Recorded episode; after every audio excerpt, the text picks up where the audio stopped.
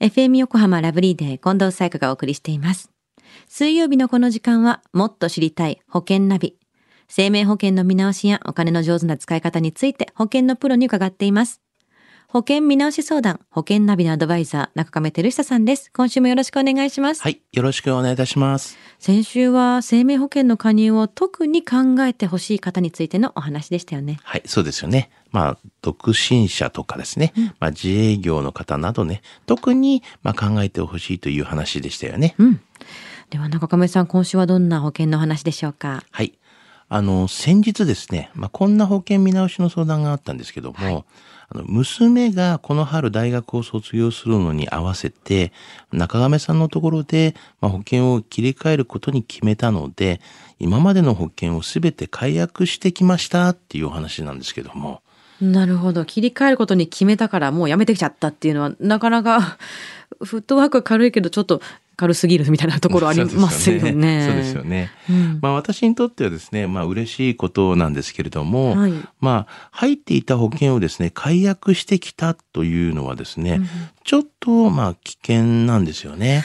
うん、この場合どういったリスクがあるんですか？はい。あの、本当は解約しなくてもよかった保険があったかもしれないというですね、まあリスクがありますよね。はい。まあもう一つはですね、あの、無保険期間が発生してしまっているというリスクなんですけども、まあ、もしこの期間に、まあ、病気になってしまったらとか、まあ、次の保険にも入れないことになりますから、まあ、その点はちょっとリスクになりますよね。なるほど。結構見直しっていうのは慎重さも大切ですね。そうなんですよね。うんやはりあのお客様の過去に加入してきた、まあ、保険の履歴を見ると、まあ加入、まだ見直しの必要がないのに見直されているケースっていうのがありますよね。もったいないですね。はい。まあ、保険に、まあ、詳しくないお客様が、まあ、その保険営業マンに言われるままにですね、まあ、書き換えてきた場合がほとんどなんですけどもね。うん。見直しイコール、まあ、変更っていう、必ずしもこういうわけではないってなると、かなり信頼できる相談相手必要になってきますよね。そうですよね。うん。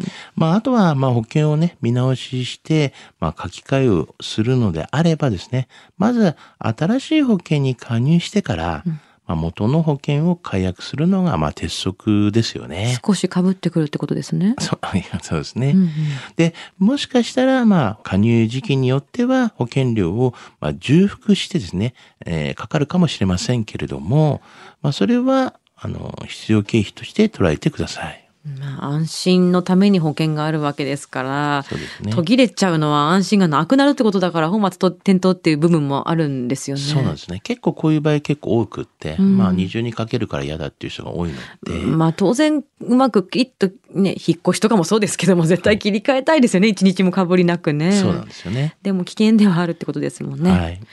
保険見直しで他に伝えておきたい事例ってありますか？はい。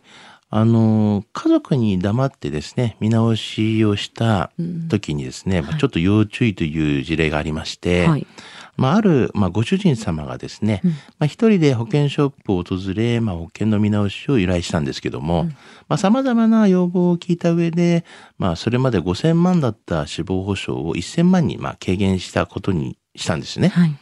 まあ、ところが、まあ、このご主人様は奥様にですね、保険を見直したことを、まあ、告げておらず、まあ、奥様は過去に5000万の死亡保険に加入していると聞いたことがあるだけで、はいまあ、その後は何も知らされていませんでしたと。うんまあ、数年後にですね、ご主人様が亡くなってしまって、まあ、奥様が保険給付をまあ請求すると、いつの間にかにまあ死亡保障がまあ減額されていると。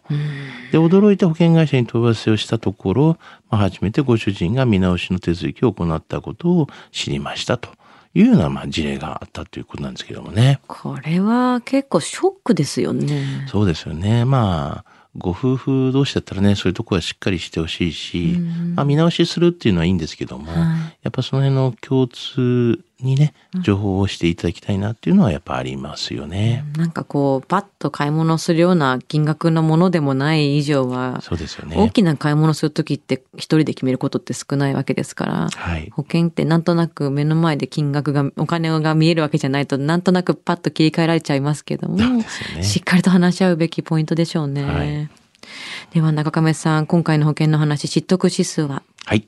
ズバリ100です。100続きますね。はい。もうね、今こういう時期ですから、はい。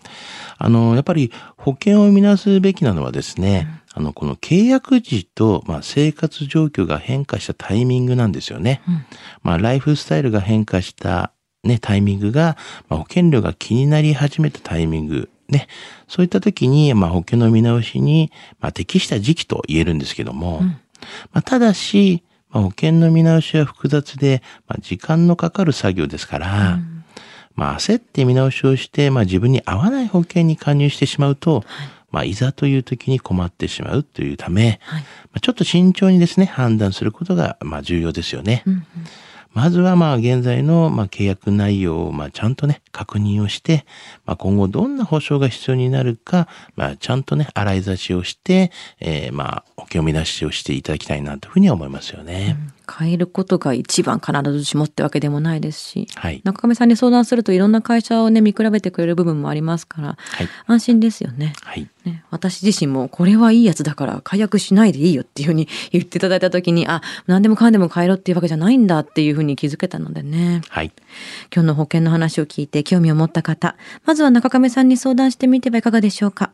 詳しくは FM 横浜ラジオショッピング保険ナビ保険見直し相談に資料請求していただくか、直接株式会社中亀にお問い合わせください。